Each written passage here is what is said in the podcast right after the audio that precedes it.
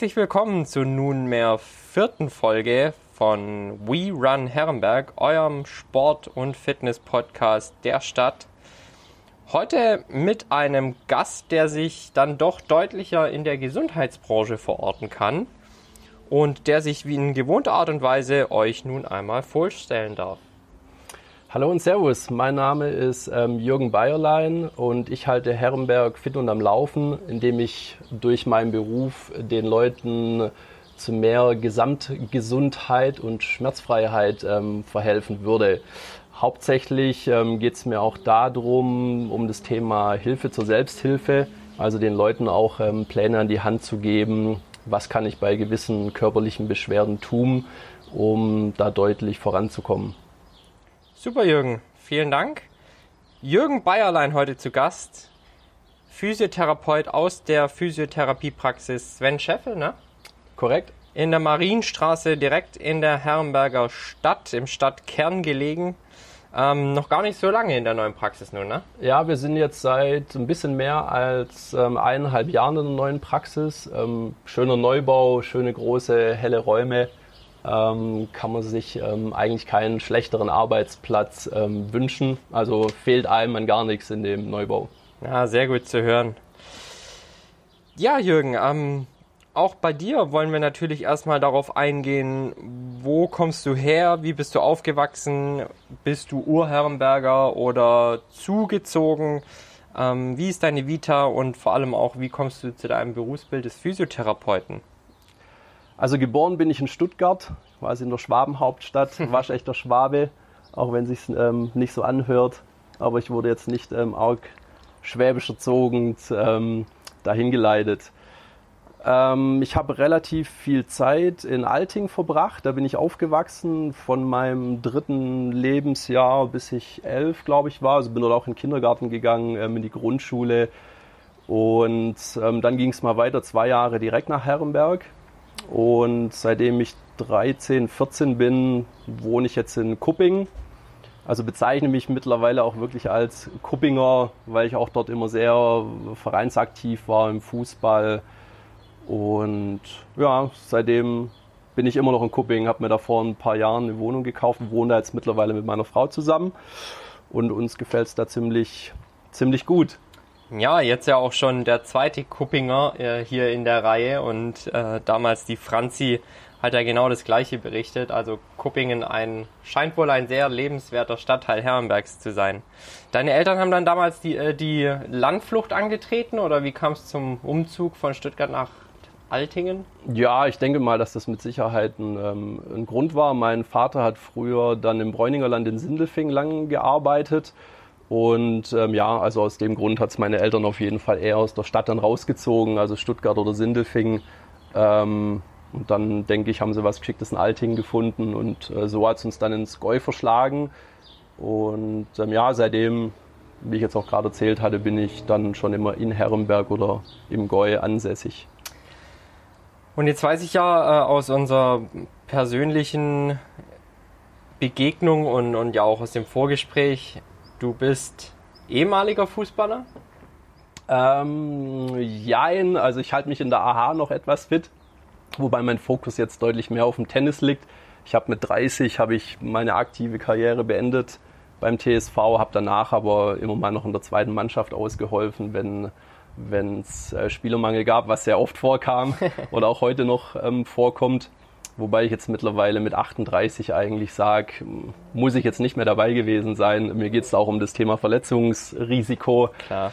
Gibt da doch auch mal den einen oder anderen Übermotivierten, der, den mein Alter dann nicht interessiert. Deswegen bin ich da so gut wie raus mittlerweile. Aber ähm, ja, so bei den agilen Herren lasse ich mich dann doch noch einmal die Woche ähm, blicken. Aber spiele ähm, sehr viel Tennis. Nicht in Kupping, ähm, in Jetting, aber bin da sehr aktiv. Hm. Und deine fußballerischen Anfänge haben genommen in, in Altingen dann oder erst in Kuppingen? In Altingen habe ich noch gar nicht Fußball gespielt, da durfte ich gar nicht kicken von meinen Eltern aus. Also Ah, das okay. Ganze kam dann wirklich erst in der C-Jugend zustande, dann in Kuppingen. Und ähm, ja, etwas später eingestiegen. Ja, mein Gott, aber nicht minder erfolgreich. Du hast dann auch in der ersten Mannschaft gespielt, ne? Ja, gut, wenn du meine Kumpels ähm, fragst, dann wird dir wahrscheinlich keiner sagen, dass ich jetzt der Riesentechniker war. Ich glaube, ich konnte viel durch meine Schnelligkeit wettmachen. Von da war ich immer eher auf der Außenbahn dann auch zu finden, um die anderen zu überlaufen. Also ich konnte sehr gut ähm, den Bällen hinterherlaufen, aber ähm, so der Techniker war ich jetzt nie groß. Also so klassisch äh, David Odonkor-mäßig so ein bisschen. so kann man sagen, genau. Flanke, Bayerlein, Tor, wer dann in der Mitte? Ähm, ja, früher war es häufig der Philipp Braun, der Ja. war aber dann wirklich ähm, sehr gut. Der ist dann zu den Gärtringer Landesliga-Fußballern. Aber der Danilo Blumroth ist auch schon ähm, sehr lange in Kupping ähm, im Fußball dabei und ähm, hauptsächlich musste ich ihn dann mit Flanken füttern. Ja, gegen den Danilo habe ich auch schon spielen dürfen. Ah, okay, ja. Kenne ich auch noch. Äh, flink, Flie- Wieselflinker, zentraler Stürmer mit einem richtigen Torriecher auf jeden Fall. Definitiv und mehr Technik wie ich. Ja. so, jetzt kommen wir tatsächlich auch mal zu deinem Beruf und ich glaube, ich übertreibe es nicht, wenn ich bei dir behaupte, es sei auch eine Berufung, oder? Definitiv ähm, ist mein Beruf nicht nur, dass ich einen Beruf mache. Ähm, definitiv würde ich es auch als Berufung bezeichnen, weil ich mich auch außerhalb meiner Arbeitszeiten sehr viel mit dem Thema beschäftige. In meiner Freizeit beschäftige ich mich ähm, viel damit, ähm, lese mal Studien oder wenn ich was lese, dann sind es eher Fachbücher. Also ich habe in meinem Leben, glaube ich, sehr wenige Romane gelesen. ähm, da kam es dann doch immer zu dem Thema Fachbereich Medizin. Deswegen ist mein Bücherregal voll mit solchen Sachen. Jetzt ähm, nimm uns doch mal mit auf die Reise hin zu der Jürgen wird Physiotherapeut. Ja, Wie kam's? Wo bist du zur Schule gegangen oder wie, wie ist da deine Vita? also ich war auf der Jäger-Ratgeb Realschule in ähm, Herrenberg und habe dann 99 meinen Abschluss gemacht. Und für mich war schon immer klar, dass ich auf jeden Fall was mit Menschen zu tun haben wollte. War mir da noch nicht so ganz sicher, in welchem Bereich das geht. Ich hatte früher eher mal den Eindruck so von Physiotherapie, dass man da eher so alte Leute behandeln muss oder versorgen muss. Und deswegen fiel das erstmal für mich raus aus diesem Grund. Und ich bin dann, früher, früher gab es in, ähm, in äh, Kupping noch den Reha-Park, also so ein Fitnessstudio. Und ich bin durch den Inhaber dort, weil wir vom Fußball da trainieren durften, drauf gekommen ähm, auf das Thema Sport- und Gymnastiklehrerausbildung. Und da habe ich mir gedacht, okay, das ähm, hat wahrscheinlich nicht so viel dann mit den älteren Leuten zu tun, so wie ich mir den Beruf vorgestellt habe. Und bin dann erstmal in die Richtung gegangen und habe dann meine Ausbildung in Stuttgart bei der Gluckerschule angefangen. Also das ist so eine private Sportschule. Man musste dann damals, ist heute mit Sicherheit auch noch so, etwas Geld bezahlen, um diese Ausbildung machen zu dürfen. Hielt sich mit 90 Euro noch in Grenzen pro Monat. Bei der Physiotherapie-Ausbildung sieht es dann leider anders aus. Und habe mich dann ähm, für diese Ausbildung entschieden. Die ging drei Jahre. Und ähm, ich wollte dann einen Zivildienst ähm, machen, auch in die Richtung. Da hatte ich dann auch schon eine Zusage in ähm, Böbling im Reha-Zentrum. Ähm, ist mir aber kurzfristig abgesagt worden und dann bin ich in den Bereich, weil ich kurzfristig dann was gebraucht habe, bin ich in einer Kindertagesstätte gelandet. Okay. Ähm, war aber auch ganz gut, mal so eine Erfahrung zu machen. Also seitdem Hut ab vor allen Erzieherinnen und Erziehern, die sowas ähm, täglich machen. Also hat für mich persönlich hat es echt viel gebracht, auch mal ähm, sowas zu machen. Jetzt hast du es ja gerade schon angesprochen, ähm, in dem Berufsbild der Physiotherapeuten bezahlt man für seine Ausbildung. Jetzt ist meine Frage, was sagt das über das Berufsbild des Physiotherapeuten aus, gerade auch in der Öffentlichkeit, wo wir in Deutschland ja eigentlich ein duales Studiensystem bzw. Ausbildungssystem auch haben? Und, und wie empfindet man das, wenn man als junger Mensch eigentlich eine Passion für den Mensch, den Sportler und den menschlichen Körper auch hat und zeitgleich aber mehr oder weniger dafür bestraft wird, diesen Beruf ergreifen zu wollen?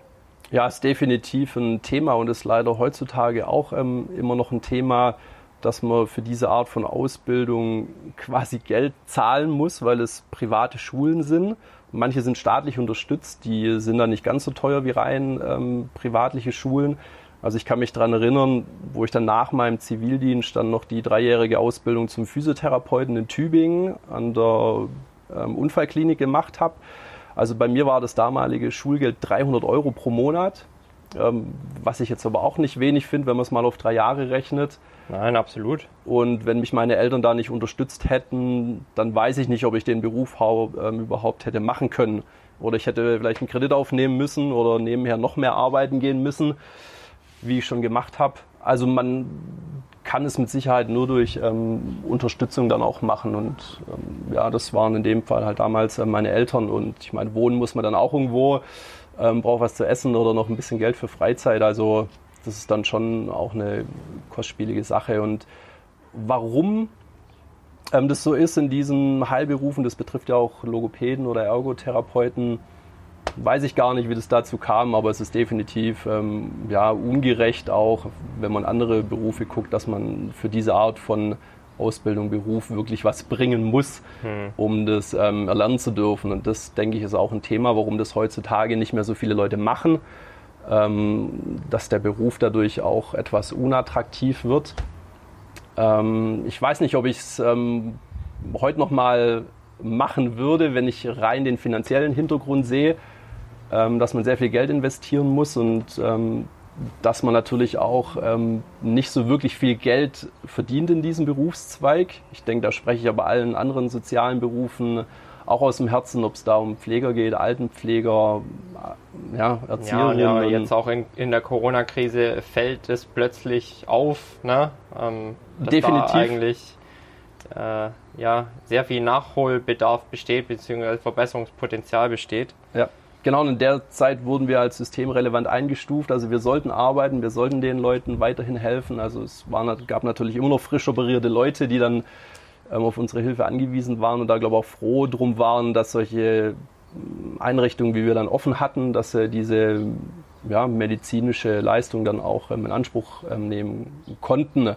Und ich hoffe auch dadurch, dass wir da ein bisschen mehr Anerkennung kriegen oder dass es halt hieß, hey, die gibt es ja auch noch oder mhm. die rücken mal mhm. stärker in den Fokus, was wir da ähm, auch wirklich tun. Ja. Wie ist es denn aktuell? Glaubst du, es wurden schon die richtigen Schlüsse daraus gezogen oder merkst du jetzt schon, wo die Corona-Krise, ich will nicht sagen vorbei ist, aber ähm, nicht mehr das alles beherrschende Thema ist, ähm, dass ihr, dass ihr in einem höheren Anerkennungslevel schon jetzt auch verortet werdet oder seid ihr wieder beim Status wie vor Corona? Also ich denke, man muss da auch ähm, etwas unterscheiden.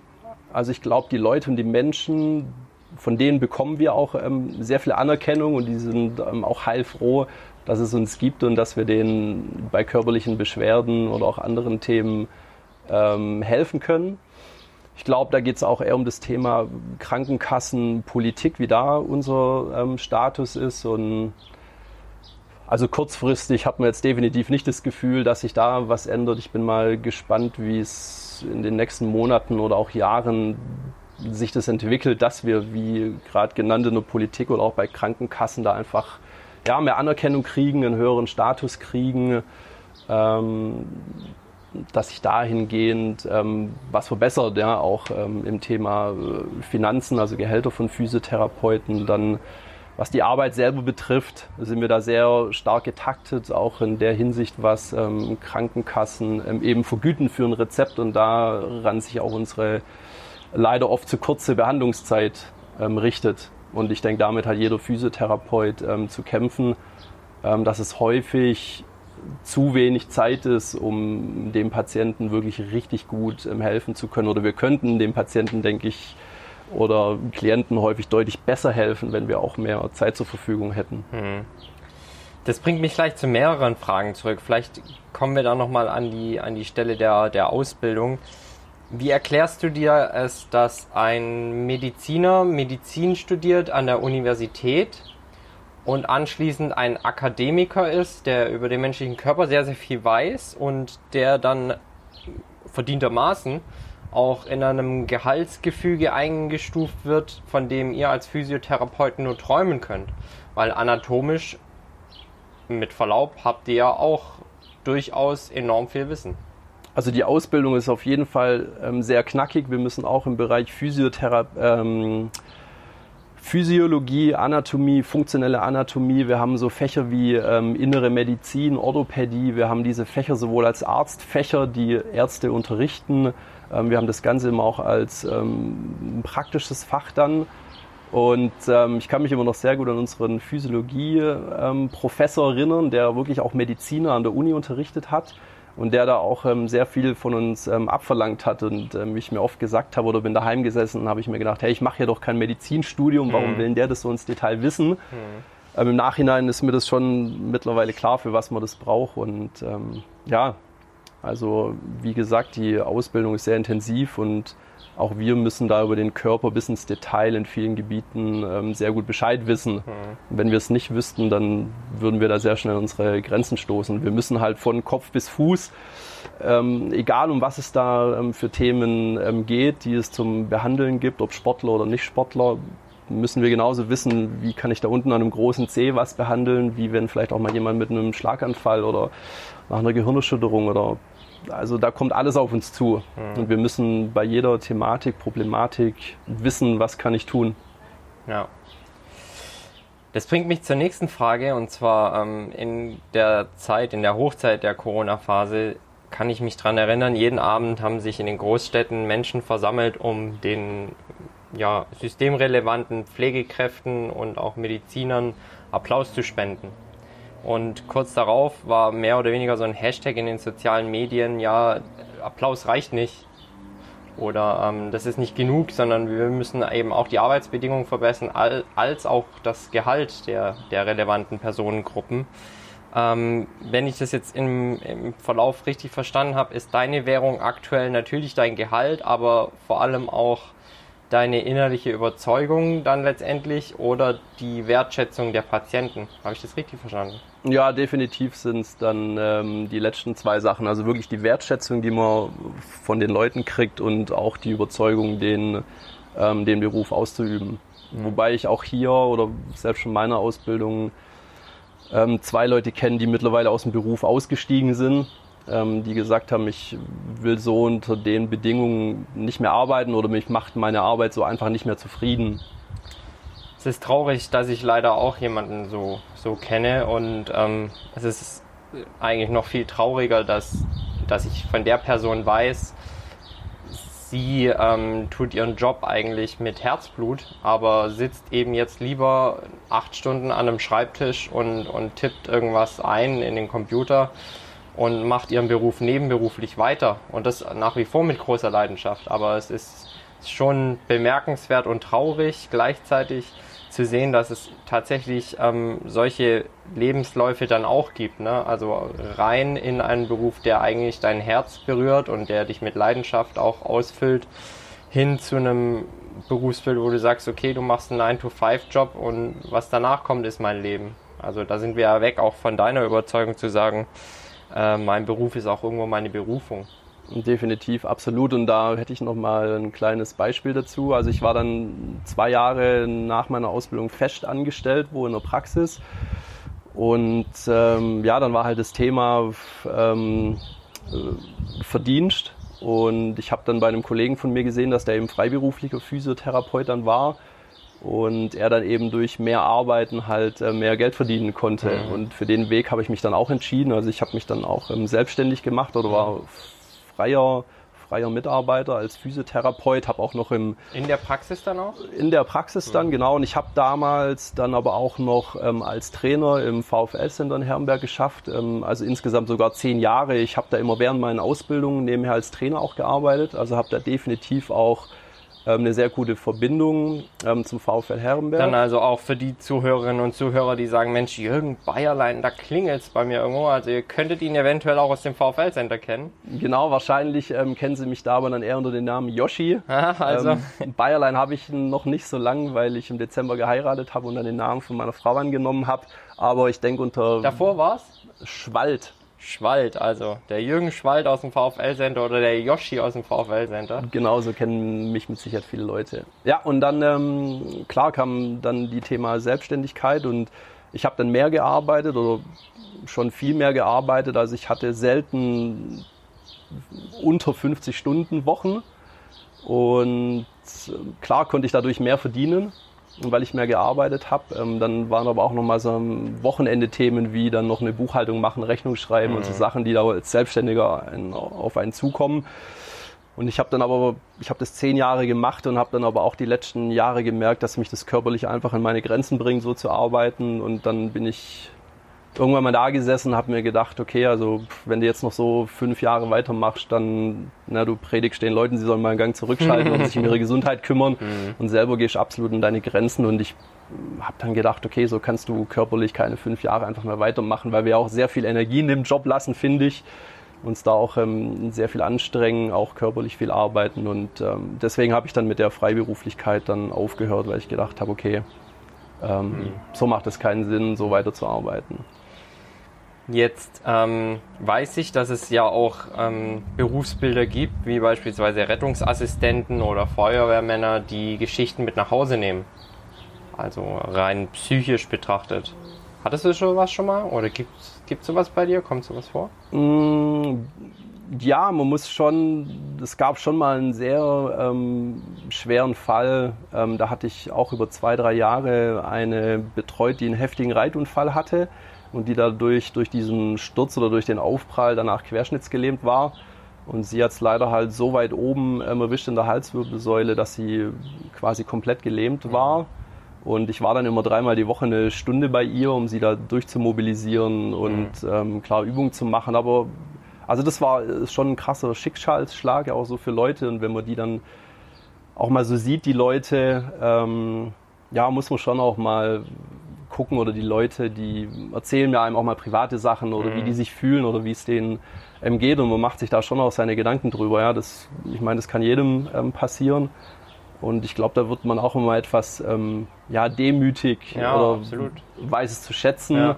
Wenn man einfach keine Probleme hat, ähm, wie gut es einem eigentlich auch geht. Mhm. Ja, und ähm, da werden dann manche Sachen irgendwie zur Nebensache, wenn man sich über Kleinigkeiten aufregt oder Definitiv, so. Definitiv. Ja. Aber klar sind es sind solche krassen Sachen dann was, wo man dann auch echt versuchen muss, dann danach wieder abzuschalten oder sich daheim dann nicht so viele Gedanken hm. drüber zu machen, wenn man mal die ganze Geschichte von so jemandem äh, mitkriegt. Hm. Ja. Gibt ja Anlaufstellen für, für Rettungsassistenten und Feuerwehrmänner in solchen Fällen. Habt ihr sowas auch als Physiotherapeuten? Also wäre mir, wär mir nicht bekannt. Ich war jetzt zum Glück noch nicht in einer Situation, ähm, wo ich so eine Hilfe auch in Anspruch genommen hätte. Aber das ist eine ähm, gute Frage, ob es das ähm, für Leute wie uns dann auch gibt oder die, mhm. ja, wie gesagt, auch durch den Beruf ähm, vielleicht auch echt sehr unzufrieden werden ja. und sich da in einer Spirale drin sind, wo sie irgendwie nicht mehr so rauskommen. Ja. Aber gute, ähm, guter Einwand, werde ich mich mal informieren. Mhm. Ja, das bringt uns ja eigentlich auch zum nächsten Punkt meiner Fragen. Ähm, ich hatte dich im Vorfeld ja auch gefragt, so Jürgen, erzähl doch mal, vor welchen Problemen stehst du eigentlich als Physiotherapeut so regelmäßig?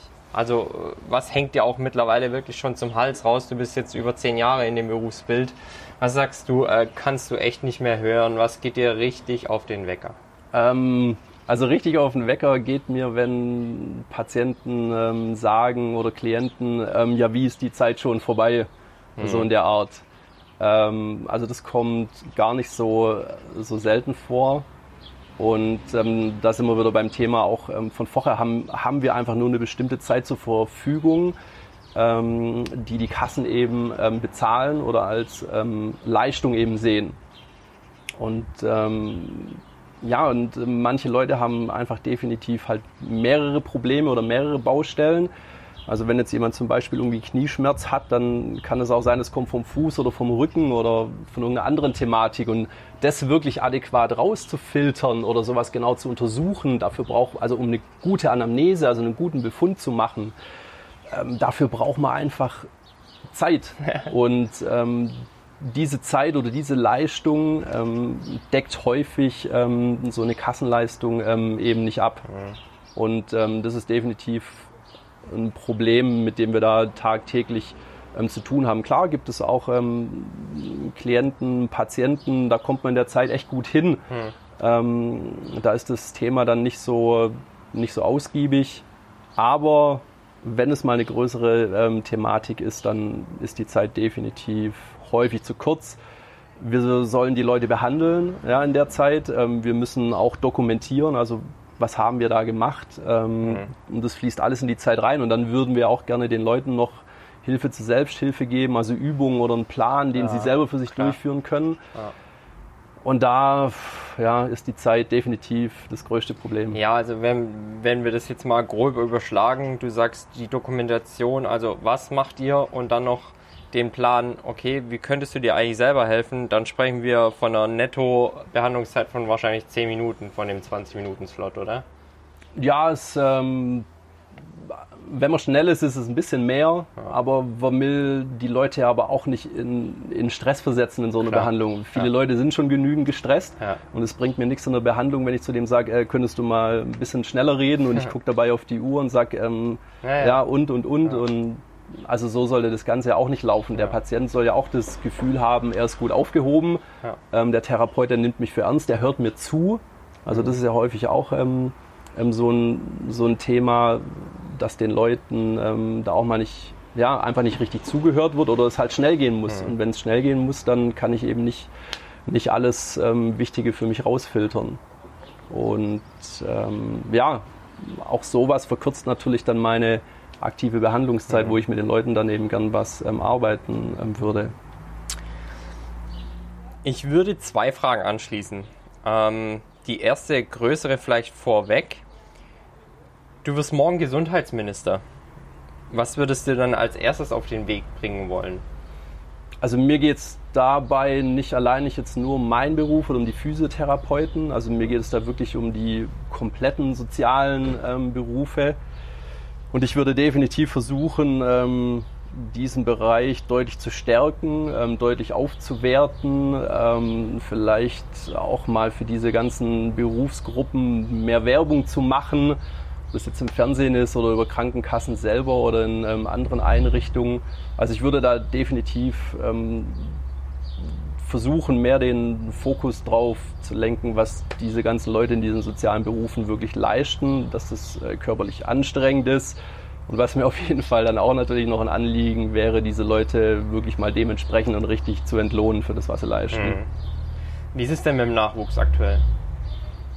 Ähm, die Tendenz ist auf jeden Fall nicht steigend, wenn man mal die Ausbildungsabgänger ähm, im Vergleich von vor 15 oder 20 Jahren vergleicht. Also definitiv machen nicht mehr so viele Leute ähm, diese Ausbildung. Und wir sind auch jetzt schon wirklich in einem Therapeutenmangel oder Therapeutenengpass.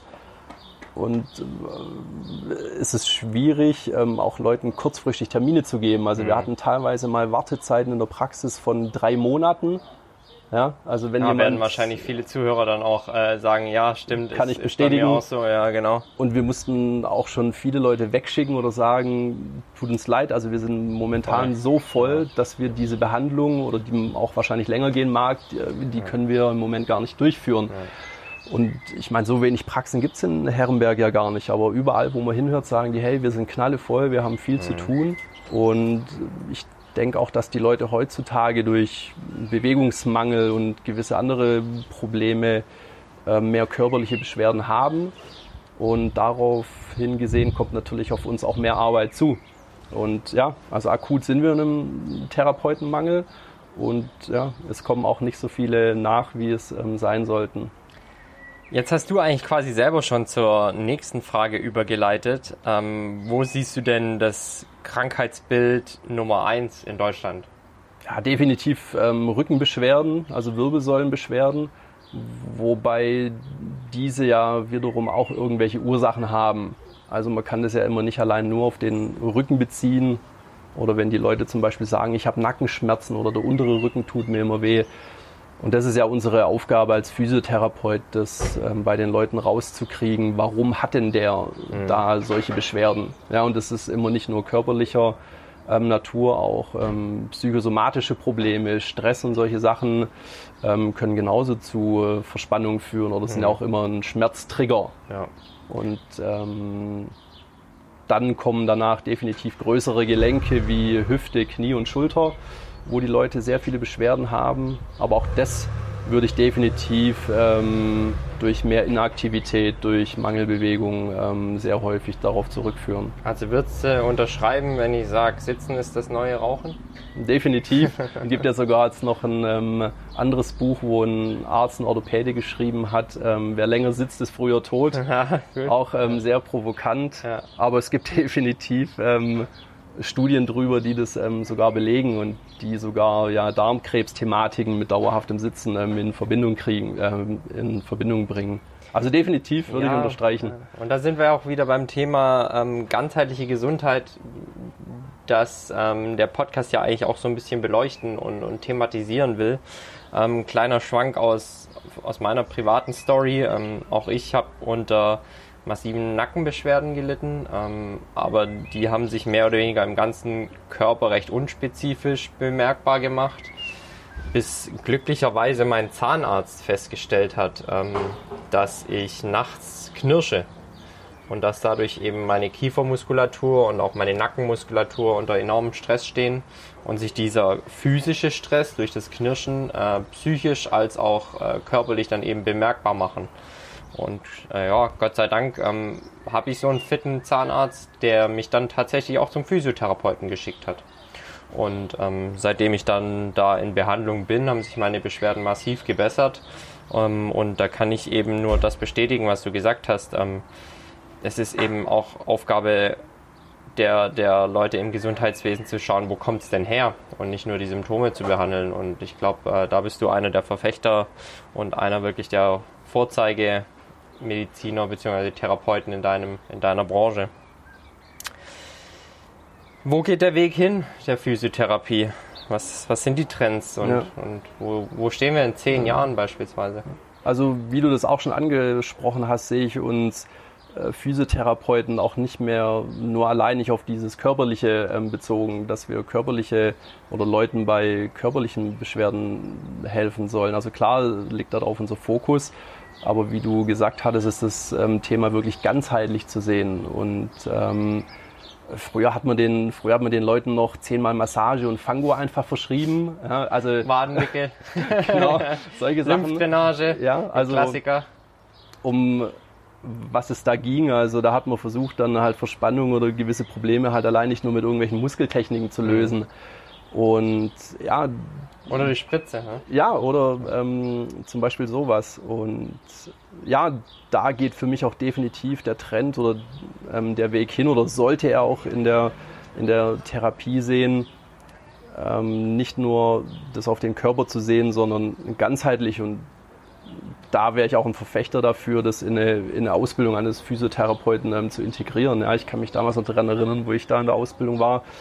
Klar hatten wir auch so ein Fach wie Psychologie, aber man wurde da jetzt nicht wirklich auf einen Praxisalltag vorbereitet, auf was für ähm, Themen man da trifft. Und ich finde, es kommt heutzutage immer öfters vor, dass die Leute durch Themen wie Stress oder Überlastung, ja, wir haben auch sehr viel jüngere oder immer wieder jüngere Leute mit Thema Erschöpf- Erschöpfungssyndrom, Burnout. Also es kommen nicht nur Leute zu uns, die am Bewegungsapparat Probleme haben. Also die haben wahrscheinlich durch diese Thematiken Probleme am Bewegungsapparat, aber die Ursache ist halt eine andere. Und wie du angesprochen hast, ähm, bringt es dann nichts, ähm, nur rein eine Symptombehandlung zu machen, sondern ich muss mit den Leuten wirklich der Ursache auf den Grund gehen. Und dazu muss man eben auch mal dann andere ähm, Sachen abfragen oder die Leute vielleicht auch mal dazu hinleiten, äh, sich Gedanken darüber zu machen, ähm, was können denn meine körperlichen Beschwerden für Hintergründe ähm, haben. Aber da kriegt man auch immer mal ganz gute Rückmeldungen, wenn man auch Sachen mal in die Richtung lenkt und bekommt da auch ähm, Infos von den Leuten und dann sagen die, ja, ja klar, ja, ähm, da sprichst du schon das Richtige an, vielleicht sollte ich auch mal daran arbeiten. Definitiv ähm, sind wir aber keine Psychologen. Ähm, vielleicht wären dann auch manche Leute in die Richtung dann auch ähm, besser aufgehoben, aber definitiv haben wir auch ähm, sehr viel in die Richtung zu tun. Ein mir befreundeter Kollege aus der Fitness- und Gesundheitsbranche hat mal den Satz gesagt und den werde ich vermutlich mein ganzes Sportler- und ähm, Arbeitsleben verinnerlicht haben. Der lautet, da wo es klingelt, ist nie die Glocke. Ja, definitiv. Sehr gut, dass du mir da zustimmst. Ja, und deswegen, ähm, ja, also nochmal als ähm, kleiner Einwand, wo sollte oder wo geht eigentlich so ein Beruf hin? Definitiv ähm, sollten wir Coaches oder auch Berater in dem Sinn werden. Ähm, wo liegt wirklich die Ursache? Also die Leute auch ähm, dahin zu lenken und denen in diese Richtung eben ähm, Tipps zu geben oder dann gegebenenfalls eventuell noch andere Leute aus dem Bereich ähm, zu integrieren oder mhm. dass man auch untereinander ähm, viel besser zusammenarbeitet oder viel mehr Netzwerken mhm. tut. Oder zu sagen, hey, mit der Thematik geh doch auch nochmal dorthin oder mach mal gegen deine totalen Stresssachen einen Meditationskurs oder mal irgendwie sowas in die Richtung. Ja, also definitiv ähm, das Ganze ganzheitlich zu sehen.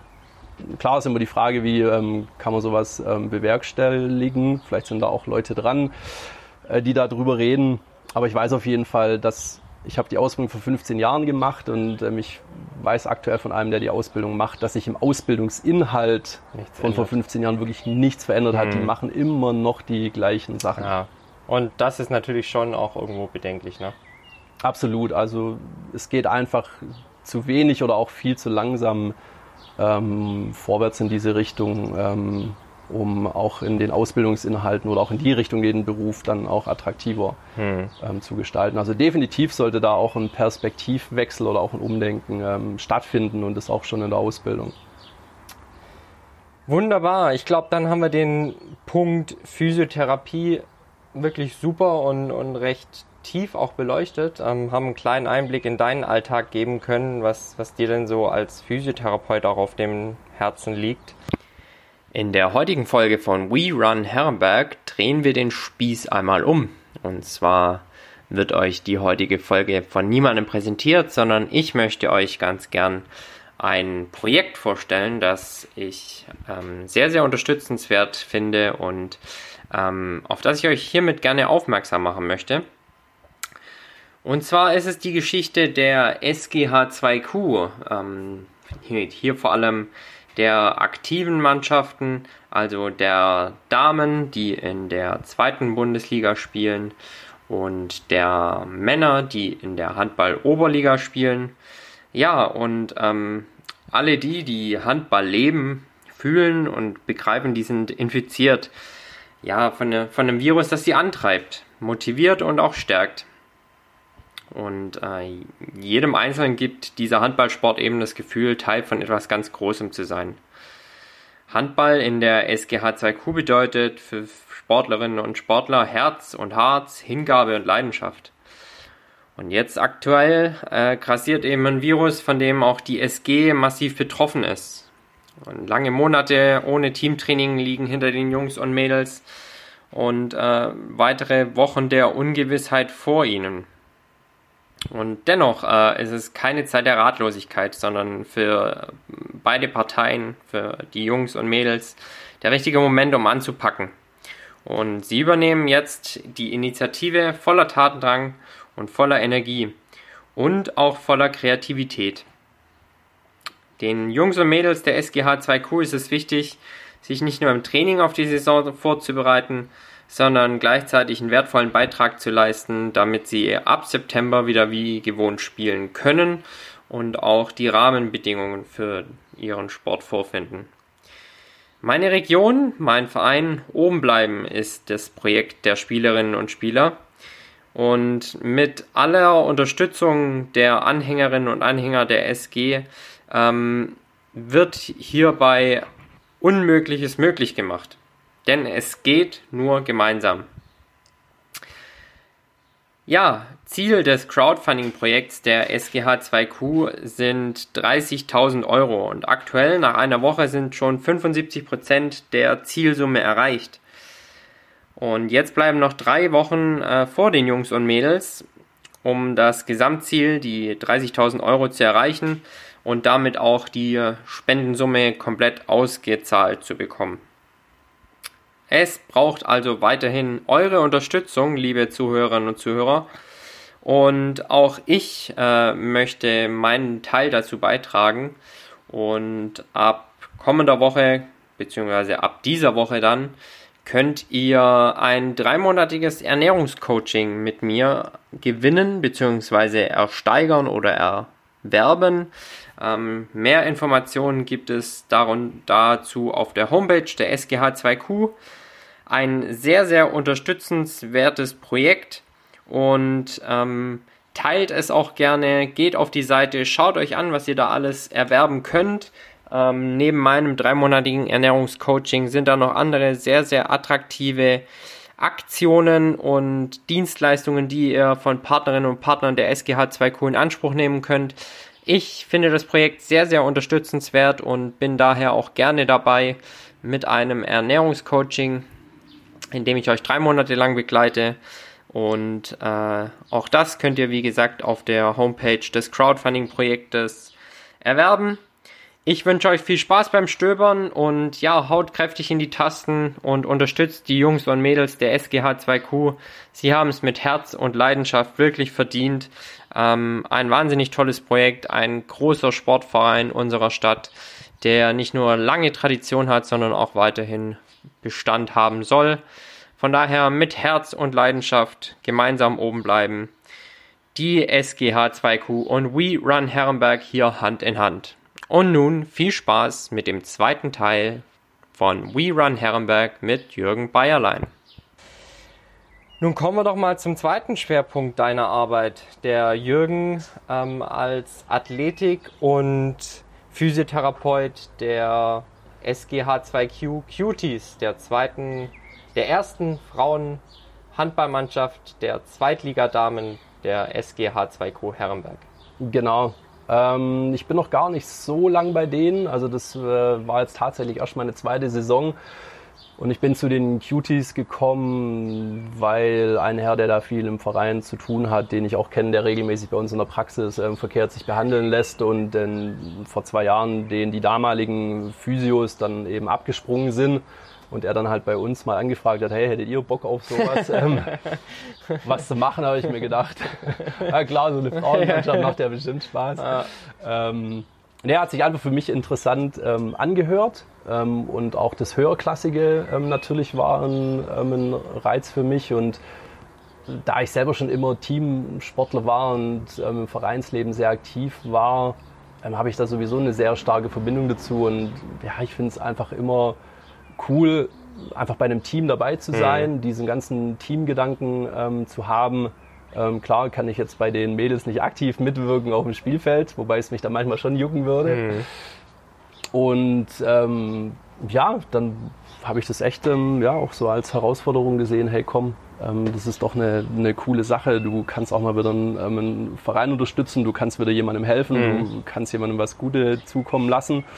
Und dann habe ich gesagt, komm, dann mache ich das doch einfach mal. Eigentlich ganz spannend, was du berichtest, weil genau das gleiche empfinde ich aktuell auch. Ich bin ja Athletik- und Fitness- und Ernährungscoach der ersten Männermannschaft des VfL Herrenberg im Fußball. Und ich bin jetzt schon lange weg vom Mannschaftssport, aber als mich, äh, als mich die Anfrage erreichte, ob ich diesen Posten gerne übernehmen möchte, habe ich eigentlich auch nicht lange überlegen müssen, weil ich genau das gleiche Gefühl hatte. Es ist toll, bei einer Mannschaft dabei zu sein, diesen Spirit zu erfahren. Selbst wenn man kein Teil der Mannschaft ist, dann ist diese Dynamik, die so eine Mannschaft entwickelt, tatsächlich doch immer was ganz Eigenes und wirklich Inspirierendes und es gibt einem sehr, sehr viel. Und ich meine, wir machen das beide nicht hauptberuflich, aber ähm, doch auch erstens mit einem gewissen Anspruch und zweitens auch mit einer, mit einer wirklichen Leidenschaft und einer Passion. Und ähm, ich denke, wir verraten auch kein Geheimnis, wenn wir beide, wenn wir beide sagen, wir werden davon nicht reich. Ähm, aber wir machen es eben auch aus Herzblut und Leidenschaft. Definitiv. Also so wie du das wiedergegeben hast, kann ich das ähm, nur bestätigen. Und ich denke, Vereine funktionieren auch nur mit Leuten, die eben ähm, sowas tun. Und ähm, dass da jetzt nicht die Mordskohle dahinter steckt, das ist auch klar. Also so Vereine, ja, die haben finanziell mit Sicherheit auch ähm, an allen Ecken und Enden zu kämpfen. Jetzt durch die Krise wahrscheinlich noch ähm, umso mehr. Und deswegen mhm. braucht es umso mehr solche Leute dann ähm, wie uns, die das machen und jetzt da nicht den Fokus ähm, auf dem finanziellen sehen. Absolut. Na, erzähl doch mal, wie sieht denn dann dein Aufgabengebiet bei den Cuties genau aus? Ähm, anfangs war es wirklich nur so auf die Schiene ähm, Physiotherapie. Die Mädels sind dann, ähm, wenn die Probleme hatten, was anfangs der Saison oder ganz am Anfang von der ersten Saison, wo ich dabei war, waren aktuell vier Mädels mit einem Kreuzbandriss im Kader. Mhm. Also das war ähm, schon krass. Ich kann mich noch daran erinnern, dass wir teilweise zu Spielen mit einer Auswechselspielerin gefahren sind. Ja, Wahnsinn. Also da kann Handball, ne? ja, da kann also ich wollte keine 60 Minuten ein Handballspiel Nee. durch, durchspielen. Ja, Ähm, also Wahnsinn. Da kann ich mich auch noch an ein Spiel in Bremen erinnern, wo wir wirklich mit einem Auswechsel waren und dort mit, mit einem Tor Vorsprung gewonnen haben.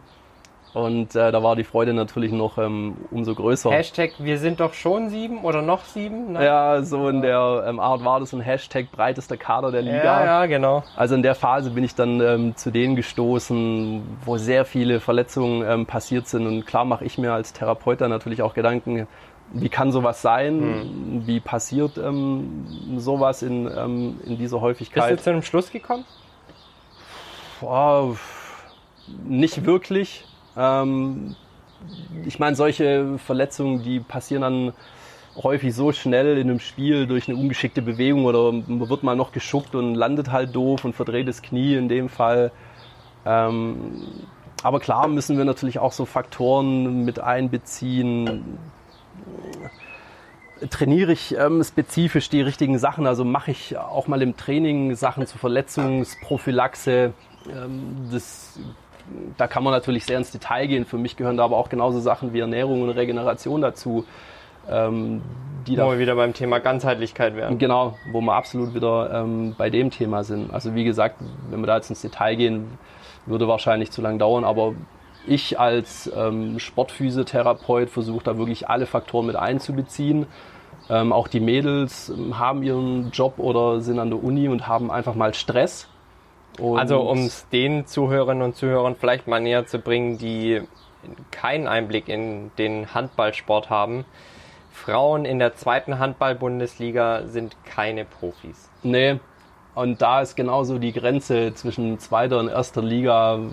Wann wird das Ding wirklich richtig professionell? Also es gibt zwei Teams in der Liga, die da ähm, sehr affin sind und da steckt dann halt sehr viel Kohle dahinter. Investor meistens dann auch, ne? Genau, und die trainieren dann auch wirklich ähm, achtmal pro Woche im Vergleich zu uns. Ähm, wir haben drei, vier Trainingseinheiten dann halt abends.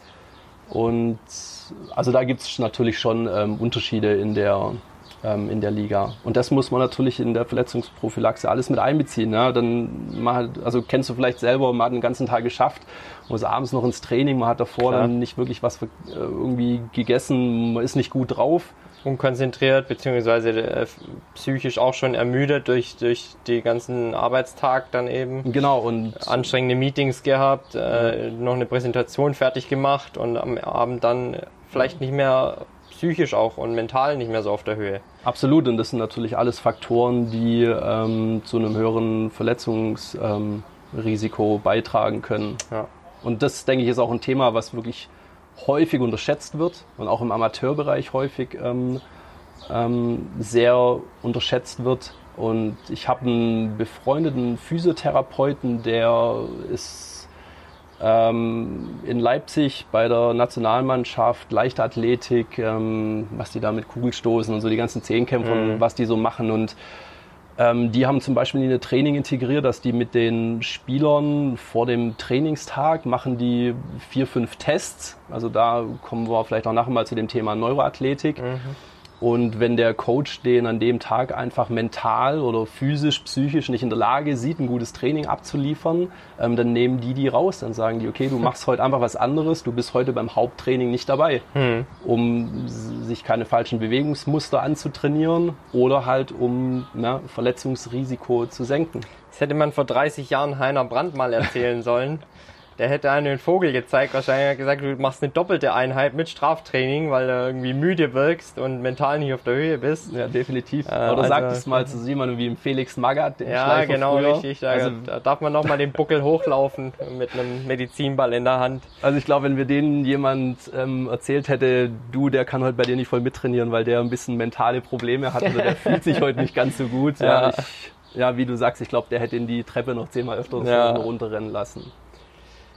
Wo, ähm, beziehungsweise fangen wir mal so an, eine klassische Spieltagsvorbereitung, wie sieht die denn bei dir in der Zusammenarbeit mit den Cuties aus? Ja, also unter der Woche können sie zu Behandlungen in die Praxis kommen. Ja, ähm, da hat man dann auch ähm, ja, ähm, deutlich mehr Zeit ähm, wie jetzt noch an einem Spieltag und da werden eben noch ähm, akute Themen, akute Fälle dann angegangen. Also wenn sich einem im Training davor noch irgendwie eine muskuläre Verhärtung zugezogen hat, eine leichte Zerrung, ähm, dann versucht man das natürlich einfach noch am Spieltag ähm, etwas rauszumassieren, zu tapen. Also da werden dann wirklich ähm, solche akuten Themen ähm, da noch behandelt und da ist die Zeit auch dann wirklich ähm, eingeschränkt, so auf ähm, zehn Minuten was man dann für eine Spielerin zur Verfügung hat und die können sich dann am Vortag ähm, dann immer bei mir haben wir eine WhatsApp-Gruppe, wer noch ähm, eine Behandlung benötigt. Mhm. Wie gesagt, ob das Tapen ist oder irgendwas. Ähm, anderes können sie sich dann direkt am Spieltag vor dem Spiel, können sie sich dann noch ähm, behandeln lassen mhm. für die Zeit. Ähm, eine angeschlagene Spielerin kommt zu dir. Du merkst, okay, ist vielleicht nicht unbedingt ratsam, 60 Minuten auf dem Parkett zu stehen. Der Trainer will aber, dass sie spielt. Der Trainer hat vermutlich das letzte Wort, aber du gibst deine Empfehlung, richtig?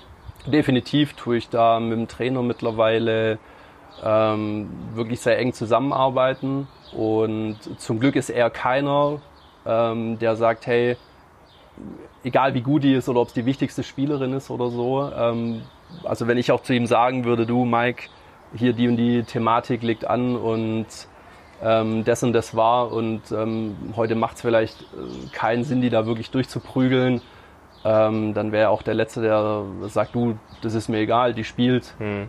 Und ähm, von daher finde ich das echt super, dass der, ähm, dass er da auch auf meine Meinung sehr viel Wert legt und wir uns da untereinander auch dann ähm, sehr gut austauschen können. Ja, auch da soll es ja Trainer vom anderen Schlag geben, ne? Definitiv. Ja. ja. Kommen wir doch mal zum Part äh, Trainingsarbeit mit den Mädels. Wo siehst du denn da deine Schwerpunkte? Ähm, also ich versuche mich jetzt immer mehr auch so in das Thema mit dem Trainer oder jetzt auch ähm, der Sarah, die als Co-Trainerin mit neu dazugekommen ist, die äh, hauptsächlich so diesen Athletikbereich ähm, übernimmt, ähm, versuche ich mich mit ihr auch ähm, jetzt viel auszutauschen und versuche da mein Können und mein Wissen auch ein bisschen ähm, einzubringen und ich versuche dann in dem ein oder anderen Training definitiv mal vorbeizuschauen und mit der ein oder anderen Spielerin dann individuell auch ähm, zu arbeiten. Mhm. Und ähm, klar, da kommen wir dann auch ähm, nicht nur zu dem Thema Athletiktraining, mhm. also nicht nur das körperliche Betreffen, sondern auch zu dem Thema Neuroathletiktraining oder neurozentriertes Training, wo ich jetzt eine, eine neue Ausbildung ähm, angefangen habe oder da noch eben mittendrin bin. Die geht noch ein bisschen, aber ich versuche da jetzt auch mein Wissen ähm, in die Richtung da stark mit einzubringen. Ja, das ist spannend. Plauder doch da mal ein bisschen aus dem Nähkästchen, weil gerade auch für mich, ich selbst nenne mich ja und schimpfe mich ja Athletiktrainer. Ja. Ähm, wo, wie bist du darauf gestoßen? Was sind so die Inhalte? Ähm, meine Spieler und Athleten wissen selbst, dass ich mich so ein bisschen mit dem Thema Neuroathletik auch schon auseinandergesetzt habe. Ähm, und sie schauen mich dann immer an und, und denken, was will denn der jetzt eigentlich von mir, wenn ich mit teilweise den Übungen komme. Ähm, wie bist du denn darauf gestoßen? Ja, es sind schon ähm, sehr skurrile Sachen dabei, die man, ähm, die man da macht. Also Tools unter anderem so äh, Bleistift und, und genau, äh, meine, Dreiecke meine Augen, meine Augenklappe aufziehen ähm, oder so eine, so eine Lochbrille, die das Sichtfeld einschränkt Richtig, genau. solche Spielchen. Also, sich selbst abzuklopfen. äh, letztens musste sich mein Fußballteam selbst abklopfen. Ja da dachten wahrscheinlich auch alle, ich habe einen an der Klatsche. Also ja. äh, was will denn der jetzt von uns? Ja. Und ja, werden schon ähm, teils lustige, skurrile Sachen gemacht, wo mich die Mädels teilweise auch schon gefragt haben, ist es jetzt dein Ernst, dass ich das machen muss? Willst du mich auf den Arm nehmen ja, oder genau. soll, ich das, ähm, soll ich das wirklich tun? Ich bin drauf gekommen, ähm, ich habe eine Ausbildung im Bereich Orthopädie und Sportmedizin gemacht bei der TSG Hoffenheim wobei mir da noch zwei Fortbildungseinheiten fehlen, die jetzt leider durch Corona auch ausgefallen mhm. sind. Eines der modernsten Trainingszentren Europas, kann man so sagen, oder? Kann ich definitiv bestätigen. Ist ähm, ein hübsches Ding, was der Herr Hopp den da hingebaut hat. Also wirklich sehr modern und alles auf ähm, höchstem Niveau, muss man sagen. Und ähm, auch für mich sehr interessant, da mal in, den, in diesem Profibereich einen Einblick zu kriegen. Also Wahnsinn, was wir da alles machen und auch an ähm, Wissen vermittelt kriegen. Und dort bin ich dann auch auf das Thema Neuroathletik gestoßen, weil ich den Torwart von Hoffenheim skurrile Sachen machen gesehen habe, da mit so einem ähm, Coach. Die haben in der Halle neben uns trainiert und habe ich uns Den Baumann, ne? ja genau, und habe ich uns einen Fortbildungsleiter gefragt, hey, was machen die da? Und dann sagt er, du, die machen in fünf Minuten Pause, geh doch einfach mal zu denen rüber. ähm, die sind ganz locker drauf. Oder auch der Coach, der das macht, der erzählte da bestimmt ein bisschen was drüber. Und ja, so habe ich es dann gemacht und ähm, fand das Thema dann sehr interessant. Ich habe das schon teilweise immer mal oder auch in Behandlungen oder in Themen mit einbezogen, aber mir war wirklich nicht bewusst, ähm, wie krass dieses Feld wirklich sein kann. Und es geht in diesem Thema Neuro, Neuroathletik, neurozentriertem Training quasi um unsere Software ähm, im Körper, also um das visuelle System, also unsere Augen, die der Wahrnehmung dienen um das vestibuläre System, also unser Gleichgewichtssystem, Gleichgewichtsorgan, um das propriozeptive ähm, System, wo wir Informationen für unsere Balance herkriegen. Und wir trainieren, denke ich, ich meine, ich habe das mein ganzes Sportlerleben lang auch gemacht oder wenn ich ähm, noch weiß, wie wir früher uns aufgewärmt haben oder Ja, was wir für Sachen gemacht Also haben. zehn Minuten zum Dehnen an die Bande Ja. gestanden. Genau, gestanden und ja, ja. so ist es. Und ähm, unser Körper ist halt eben unsere Hardware, ja, der, der macht halt ähm, alles, was den Output betrifft. Ähm, dabei ist der Input, also unsere Reizaufnahme, die ist ähm, viel wichtiger, weil mein Output ist nur so gut wie das, was ich durch meine Augen und durch mein Gleichgewichtsorgan eben aufnehmen kann. Ja, ich meine, das kann jeder nachvollziehen, der mal äh, einen PC, ein Virus hatte. Äh, ich meine, der Computer steht nach wie vor da und schnauft wie wild, aber die Software funktioniert nicht mehr und es geht nichts mehr. Ne? Genau, also ist die Hardware definitiv von der Software abhängig. Und in diesem Bereich ähm, geht es halt um dieses Thema, die, die, die Software mal zu updaten oder mal zu gucken, was ist denn da ähm, so los. Und da kann man sehr interessante Sachen machen über Augen und auch ein, jeder Fußballer, ja, und deswegen für dich mit Sicherheit auch ein interessantes Thema für deine Fußballer und auch also für jeden Hobbysportler. Ja, also ich würde behaupten, so es ist schon wichtig, dass man quasi eine Komponente hat, die man neuronal auch aufnehmen muss. Also ein Ball, ein Schläger, eine Bewegungsausführung ähm, und Mannschaftssportart oder Individualsportart ist egal. Definitiv, also auch ein Fußballer ähm, muss alles um sich herum wahrnehmen können oder auch ein Handballer oder ein, ähm, ein Basketballer. Und letztendlich ähm, bin ich auch nur so schnell in meiner Bewegungsausführung, wie ich Reize verarbeiten kann in meinem Gehirn. Und das kann man definitiv trainieren und sich da wirklich auch sehr schnell verbessern. Absolut. Also sehr, eine sehr interessante Sache für äh, alle Sportler da draußen, beziehungsweise ein Großteil der Sportler da draußen, Mannschafts- als auch Individualsportler, alle, die sich irgendwie so ein bisschen mit dem Ball und dem peripheren Sehen auch beschäftigen. Sollte euch das Thema weiter und, und intensiver interessieren, dann würde ich euch vorschlagen, verlinke ich den Yoshi und sein Instagram-Profil und einfach seine Kontaktdaten auch mal in die Folgenbeschreibung des Podcasts. Und ihr könnt dann zu mir und zu Yoshi ganz unkompliziert Kontakt aufnehmen, wenn ihr da Interesse habt, euch und eure Mannschaften vielleicht auch mal in, in der Hinsicht ein bisschen voranzubringen.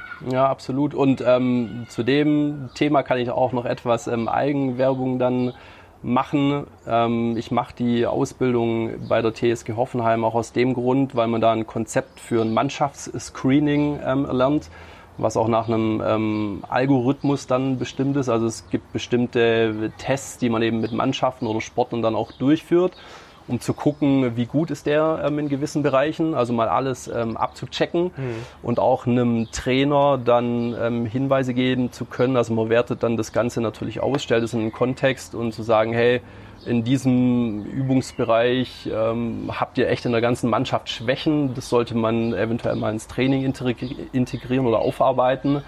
Also das ist ähm, wahnsinnig ähm, professionell, was sie da in dem Profibereich in diese Screening-Richtung machen. Und man kann das nicht nur für Profis anwenden, ähm, sondern wirklich mit jeder Kreisliga B-Mannschaft oder Ja. egal oder mit jedem einzelnen Sportler, der mal wirklich sagen will, hey, ich will mich mal von unten bis oben durchchecken lassen, wie gut bin ich denn wo? Und auch hier ist der Teil Neuroathletik auch mal die eine oder andere Komponente abzuprüfen, dann ähm, eben mit drin. Also ich bekomme ein sehr gutes Profil von einem Sportler, wo der steht Ja. ähm, oder eben auch von der ganzen Mannschaft. Also um jetzt beim äh, in dem Schema Software, Hardware zu bleiben, wir lassen einfach mal ein, äh, eine Systemanalyse drüber laufen und schauen, was dabei rumkommt und wo die Viren stecken und wo äh, noch Verbesserungspotenzial ist. Ne? Völlig korrekt, ja. Sehr gut. Also auch da, wenn ihr Interesse habt, meldet euch bei mir oder beim Yoshi direkt. Ähm, wir verlinken euch alle Kontaktdaten unten in der Folgenbeschreibung. Und dann ist der Yoshi gerne dazu bereit, euch äh, ins nächste dicke Ding, was die Mannschaftssportarten und Individualsportarten angeht, so ein bisschen einzuführen. Definitiv. Schön. Ich glaube, dann haben wir schon einen richtig guten Überblick darüber bekommen, was dein Alltag und dein Arbeitsalltag so ausmacht. Und so zum Ende der Folgen und mitunter war das immer eine der interessantesten und für die Zuhörer amüsantesten Kategorien, beziehungsweise Teile der jeweiligen Folgen. Kommen wir zu unseren We Run Herrenberg Kategorien. Ähm, jetzt weiß ich nicht, wie gut du die letzten Folgen verfolgt hast, aber wenn du sie gehört hast, dann weißt du jetzt schon, was auf dich zukommt. Ja. ja, sehr gut. Also, Jürgen, ähm, wir kommen zu unseren Kategorien und äh, die Fragen einfach frei weg und, und raus, frei raus beantworten. Erzähl doch mal, Herrenberg verbessern. Was würdest du unabhängig von Zeit und Budget an unserer Stadt verbessern wollen oder besser machen? Also ich würde das ähm, definitiv ähm, auf meinen ähm, Bereich beziehen und ähm, wie du das auch ähm, ins Laufen bringst, ähm, hoffentlich mit Erfolg, fände ich, fänd ich es gut, wenn es definitiv unter Therapeuten, Medizinern und so diesen ganzen Themen wirklich ein richtig gutes Netzwerk geben würde. Und wenn ich endlos Zeit und Geld zur Verfügung hätte, würde ich ein riesengroßes Zentrum hinbauen, wo quasi alle Leute an einem Ort wären, um so Leute gesundheitlich bestmöglichst ähm, zu versorgen. Hm. Das ist jetzt keine Frage, die ich notiert habe, aber was bedeutet denn Gesundheit für dich? Ja, schmerzfrei und fit und ohne wirklich große Beschwerden bis ähm, ins hohe Alter ähm, ja, ähm, sein Leben durchführen zu können. Und ähm, für mich, ähm, ja, häufig hört man ja so auch das Sprichwort, ah, jetzt bin ich halt so 50 Geld, da zwickt und zwackt halt mhm. schon mal irgendwo. Und ähm, die Antwort lasse ich aber so immer nicht wirklich gern, gern gelten, gelten weil ja. es auch möglich ist, äh, mit 70 noch joggen zu gehen und das auch ähm, Absolut. schmerzfrei. Absolut. Gibt es viele Beispiele für. Ich habe diese Woche einen wunderbaren Satz gehört und auch den habe ich verinnerlicht und werde ihn vermutlich und hoffentlich nicht mehr vergessen. Der lautet folgendermaßen, wenn du gesund bist, hast du tausend Wünsche. Wenn du aber ungesund oder krank bist, hast du genau einen Wunsch. Ja, ja der ist ähm, sehr gut ähm, treffend, absolut. Ja. Die nächste Frage. Was ist denn deine Herrenberger Lieblingsveranstaltung? Also meine Lieblingsveranstaltung ist definitiv der 100 Kilometer ähm, Altstadtlauf. Ähm, Finde ich immer super, also was da auch für ein Interesse daran besteht, was da in der ganzen Stadt los ist. Und organisiert von deinem Heimatverein mehr oder weniger. Und noch ne? organisiert von meinem Heimatverein. An dieser Stelle Lauftreff. liebe Grüße an die Klivia Schuker, die, äh, die ja. den Kuppinger Lauftreff leitet. Und ich glaube, äh, ich übertreibe auch nicht, wenn ich, wenn ich sage, eine der aktivsten und größten ja. Lauftreffs in unserer Stadt. Ja. Ja. Und ähm, ja, also es ist für mich immer ein, ein Riesenevent oder was man auch an ähm, Leute trifft oder auch nicht so sportliche Leute trotzdem ähm, diesen Parcours auf sich nehmen und sich ähm, da durchkämpfen. Also für mich immer wieder dann auch beeindruckend. Ja, und eigentlich ja auch ein Event, das beide unsere Herzen trifft, wo wir wirklich Fitness, Gesundheit und ganzheitliche Gesundheit so, wo wir uns dem so verschrieben haben. Äh, man sieht tatsächlich auch Leute, die vielleicht sonst nicht so viel Sport machen, aber es wenigstens an dem Tag versuchen, Jetzt unglücklicherweise war es die letzten Male immer schweineheiß und man muss sich mehr Sorgen um die Leute machen, als, äh, als dass man sagt, ja schön, dass du dich ja. mal wieder bewegst. Aber im nächsten Jahr, und das ist das Schöne dieses Jahr gewesen, äh, es wurde Corona-bedingt kein Altstadtlauf abgesagt, sondern er findet ja tatsächlich nur alle zwei Jahre statt. Aber wir freuen uns beide schon wieder auf die Austragung 2021. Jüngst auch terminiert. Im Juni soll das Ganze dann nächstes Jahr stattfinden und wir freuen uns schon sehr drauf, wenn der Lauftreff Kupping wieder was Schönes auf die Beine stellt. Nächste Frage. Wo ist dein Herrenberger Lieblingsort? Also für mich ist es die äh, kleine Straße, Hinz und Kunz, Lamm, ähm, alte Brennerei, Fromagerie Holzapfel. Mhm. Ähm, so dieser Bereich, weil man da einfach gut ähm, an Essen und äh, Trinken Ist das, rankommt. ist das Place de Tarar? ja, Ist so das, kann man Ist das es. der? Ähm, Ist ja, Da, wo der Brunnen ist. Auch eine kleine, süße türkische Bäckerei mittlerweile. Sehr, sehr genau. Noch unter dem Radar schwimmend, aber Ja. tolle, tolle türkische Gebäcke und, und wirklich auch nett zum Raussitzen. Also da tut sich was, ne? Ja, und ähm, ja, wie ich gerade angesprochen hatte, man kann sich da dann ähm, echt ähm, sehr gut versorgen. Deswegen, ich würde es jetzt nicht nur auf eine Lokalität beziehen, sondern ähm, so dieser Bereich, da halte ich mich doch dann oder gerade auch im Sommer öfters mal ähm, auf, wenn Ja, man raussitzen absolut. kann. Und es hat mehrere so Ecken in unserer Stadt, wo sich tatsächlich noch viel mehr entwickeln könnte, bin ich der Meinung. Definitiv. Schön. Dann kommen wir doch zu den We Run Herrenberg 10 abschließenden Fragen zum Thema entweder oder. Ja.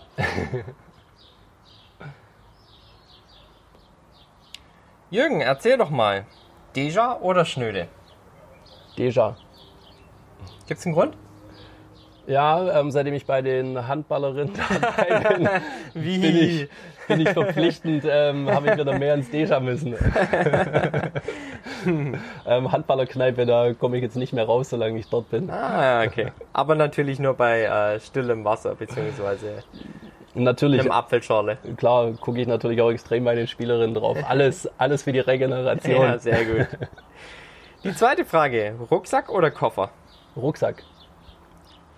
Vegetarisch oder vegan? Zu 99% vegan.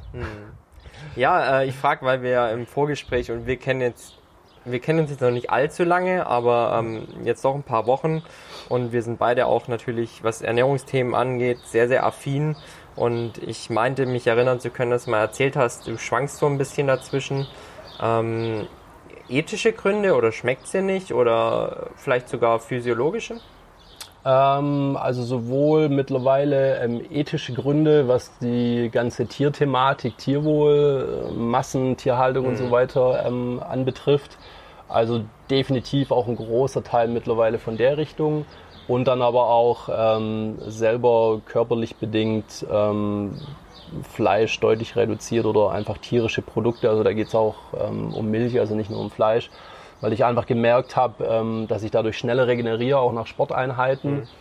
Ähm, ich schlafe besser, ich bin tagsüber einfach nicht mehr so müde. Also da haben sich sehr viele körperliche Sachen automatisch ähm, verbessert, seitdem ich auf tierische Produkte verzichte. Die nächste Frage. Handball oder Fußball? Fußball. also ich äh, bin ja mittlerweile jetzt auch echt sehr Handball. Ähm, affin, Ja. aber irgendwie kriege ich das taktisch immer noch nicht alles so ähm, auf die Rille, Ja, deswegen bleibe ja, ich beim Fußball. Und äh, ein Lieblingsverein, den du unterstützt in der Bundesliga oder Gerade jetzt für Handball oder Fußball? Nee, Fußball. Ja, mein Herz äh, schlägt da schon äh, für den VfB, Als wobei man als, ja, ne? als VfB-Fan muss man ja sehr leidensfähig sein die letzten Jahre. Absolut. Also ich glaube, da muss man auch ein Stück weit einfach äh, ja das Ganze so äh, ja beiseite schieben und es einfach mal auch gut sein lassen, weil ansonsten geht man ja fast schon, wird es ja fast schon wieder gesundheitsschädlich, ne? Man darf sich nicht zu lang, zu oft ähm, über die Thematik Absolut. unterhalten. Berge oder Meer? Mittlerweile mehr. Mit dem Rucksack ans Meer. Ähm, ja, weil ich mal vor ein paar Jahren die Lust zum Surfen entdeckt habe, also Wellenreiten, also kein Windsurfen. Und ähm, ich bin früher super gern wandern gegangen oder auch in die Berge. Ähm, aber mittlerweile ist es jetzt durch das Surfen, durch dieses kleine Hobby dann das Meer. Ja, cool. Die nächste Frage. Kariert oder gestreift? Kariert. Kernstadt oder Teilort? Du arbeitest in der Kernstadt, wohnst im Teilort. Die Kombination hatten wir jetzt auch schon öfters. Ja, ähm, ich sag mal Teilort. Die achte Frage. Gym oder Markweghalle? Markweghalle. Schön, eigentlich eine überraschende Antwort für mich. Ähm, ja, hat vielleicht auch mit dem ähm, Grund zu tun. Für mich ist Gym bringe ich häufig in Verbindung einfach mit Geräten oder auch Gerätentraining. Mhm. Und ich bin einfach durch das Thema Athletiktraining, Functional Training eher weg davon, was Gym und ähm, Geräte betrifft. Deswegen gehe ich mittlerweile gern einfach in eine große Halle, Aha. wo man funktionelle ähm, Übungen machen ja. kann. Okay, und äh, liebe Zuhörerinnen und Zuhörer, das war jetzt wirklich nicht abgesprochen. Der Yoshi kannte die Fragen bis dato nicht, aber die neunte Frage lautet tatsächlich Körpergewicht oder Eisen. Körpergewicht. ja, fast schon selbst erklären. So, äh, die zehnte und letzte Frage. Wald oder Wiese?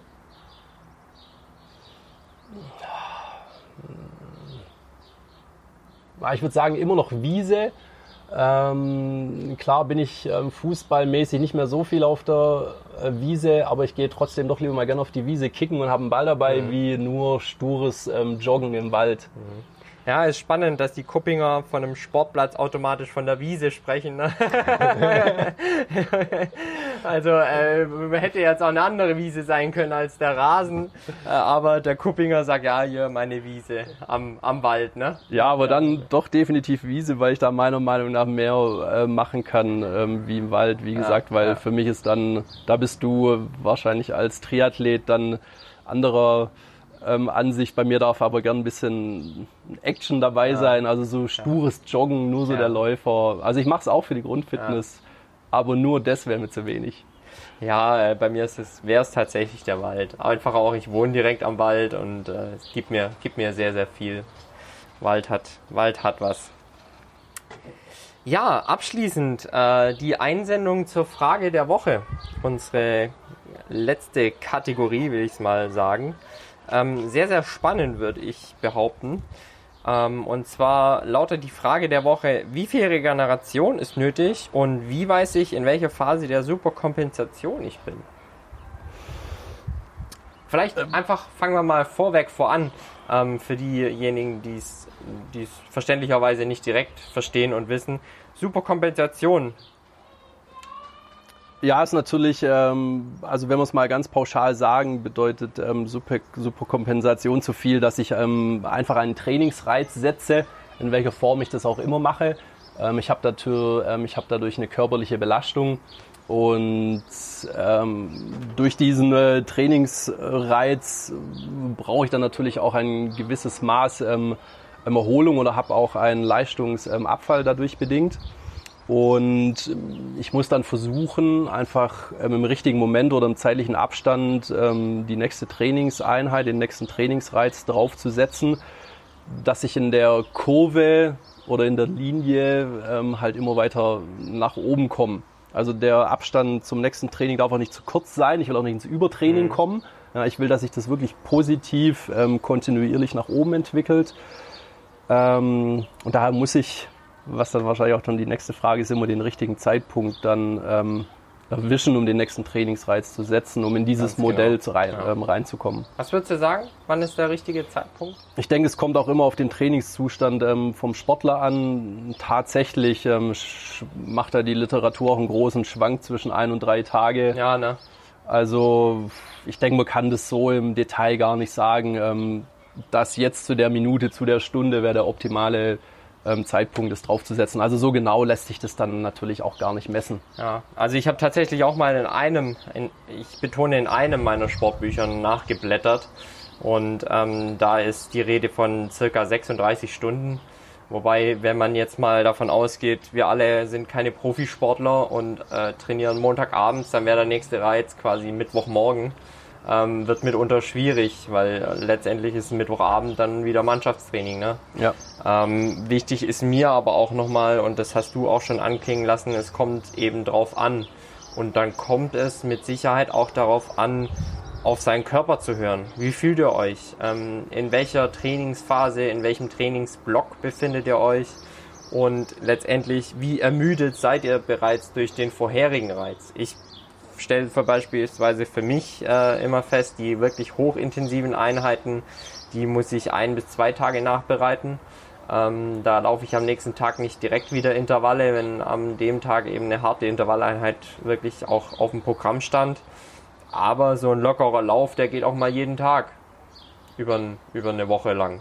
Ja, absolut. Oder ich sehe es auch bei mir, wenn ich mal ähm, Sachen mache, die ich schon länger nicht mehr gemacht habe, ist der Muskelkater mit Sicherheit größer wie die Sachen, die man gewohnt ist.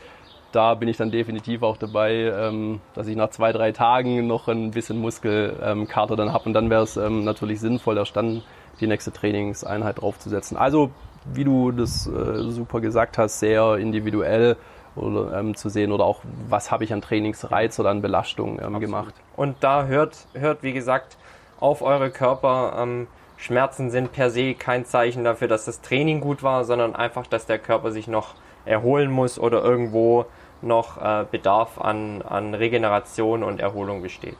Und definitiv ist Regeneration wichtig. Meiner Meinung nach sogar mittlerweile wichtiger wie das, oder also mindestens genauso wichtig wie das ähm, eigentliche Training selber. Ja. Man kann auch von vielen Profis oder Cracks ähm, hört man ja häufig die Aussage, dass ähm, Muskeln werden nicht ähm, nur im Gym gemacht, sondern auch ja, in richtig, Regeneration richtig. und im gesunden Schlaf und in richtig, der Ernährung. Richtig. Also äh, versteht auch das Regenerieren als mehr oder weniger Teil des Trainings. Ganz wichtiger Und da Faktor. sind wir quasi schon wieder beim Thema, wären wir schon wieder beim Thema Ernährung, was uns jetzt aber tatsächlich auch zu weit führen würde. Ähm, wir sind am Ende unserer Folge angelangt. Yoshi, ich bedanke mich recht, recht herzlich für deinen Besuch hier äh, bei mir in Mönchberg zu Hause. Ähm, die erste Folge, die ich auch nicht vor Ort aufnehme, weil wir tatsächlich uns an einem Sonntag getroffen haben.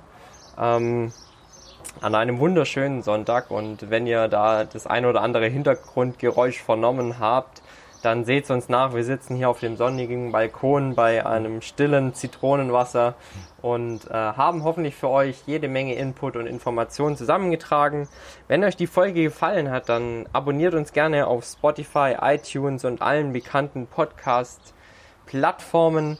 Lasst eine Bewertung und ein Feedback da. Es interessiert uns immer enorm, was ihr von dem Podcast-Format haltet, ob es euch interessiert, beziehungsweise was wir besser machen können.